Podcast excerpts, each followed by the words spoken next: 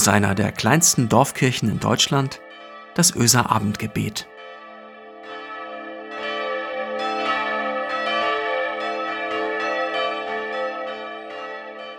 Hey und guten Abend. Herzlich willkommen zum Öser Abendgebet. Heute mit mir, Michael Freitag-Parey. Um sein Haus vor dem Abriss zu retten, so lese ich das in der Zeitung in diesen Tagen, hat ein Mann in San Francisco das 139 Jahre alte zweistöckige Holzhaus mit Sattelschleppern einige Blocks weiter transportieren lassen. Parkuhren, Ampeln, Oberleitungen, alles das musste entfernt werden, beziehungsweise die Oberleitung abgeklemmt werden. Kosten für diese Aktion 330.000 Euro. Irgendwie klingt das noch einigermaßen günstig. Ich bin gelernter Speditionskaufmann. Die Umsetzung dieses Auftrages hätte mich wahrlich gereizt. Im Netz habe ich mir ein paar Fotos von diesem Transport angesehen, wie also dieses Haus durch die Straßen der Stadt an seinen neuen Standort transportiert wird. Was alles so möglich ist.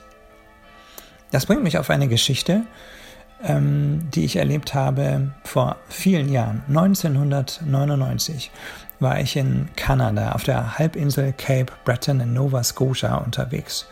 Neben viel Natur gibt es hier Unmengen von Lachs und nur 14 Bewohner pro Quadratkilometer. Ich war unterwegs von Niels Harbour nach Cape North. So jedenfalls erzählt es mir meine Erinnerung. Sandra und ich waren den ganzen Tag im Highlands National Park wandern und saßen nun einigermaßen kaputt, müde und voll von den Eindrücken, die wir gesammelt hatten, im Auto und folgten diesem endlosen Highway. Schon von Weitem versuchte ich zu ergründen, was das wohl für ein Fahrzeug ist, das dort in einiger Entfernung vor uns auftauchte und jetzt nach und nach an Kontur gewann. Das ist doch Klar, ja, das ist eine, eine kleine Dorfkirche, dachte ich. Nein, sagte mein Verstand, oder wer auch immer sonst mit mir sprach in diesem Moment. Und im nächsten Moment wiederum überholten wir, ja, eine kleine Dorfkirche aus Holz, so wie man sie hier oben überall sieht. Wir schmunzelten und waren sprachlos. Wir hatten eine Kirche überholt. Und, und nicht nur deshalb brauchten wir wenige Augenblicke später eine kleine Pause. Wir machten also Halt auf einem schön gelegenen Parkplatz, aßen, tranken, schmiedeten Pläne für die nächsten Tage. Es verging einige Zeit, bis, genau, bis die Kirche in der gegenüberliegenden Parkbucht stoppte und zwei Männer im nächsten Moment aus dem Wagen stiegen. Der Fahrer des LKWs und der Pastor der kleinen Dorfkirche, die wir eben noch überholten. Ich war baff. Neben mir parkte das Haus Gottes. Ich sprach die beiden Männer an und wir kamen ins Gespräch. Die Arbeitslosigkeit der Menschen hatte dazu geführt, dass immer mehr, vor allem die Jungen, aber irgendwann auch die Alten, den Ort verlassen hatten.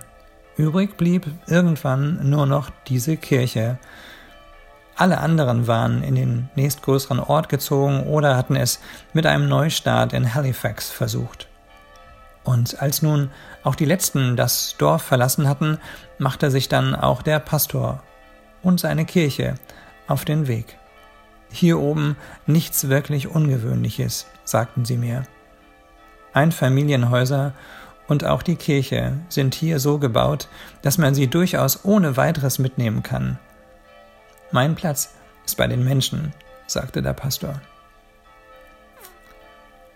Diesen Gott wünsche ich dir, den wünsche ich uns, diesen Gott, der mitgeht, der dich nicht alleine ziehen lässt, der deine Neuanfänge und Abbrüche mitgeht, dich begleitet. Und so wird das immer sein und bleiben. Das glaube ich. Und Gott glaubt an dich.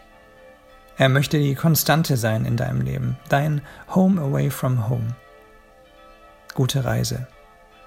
Lasst uns miteinander und füreinander beten. Guter Gott, wir sind unterwegs, mal hier hin und mal dorthin, mal einen Schritt vor und dann wieder zwei zurück. Wir brechen auf und brechen ab. Gewollt und oder ungewollt. Und immer voller Sehnsucht danach, dass der nächste Schritt der richtige Schritt sei und bleibt.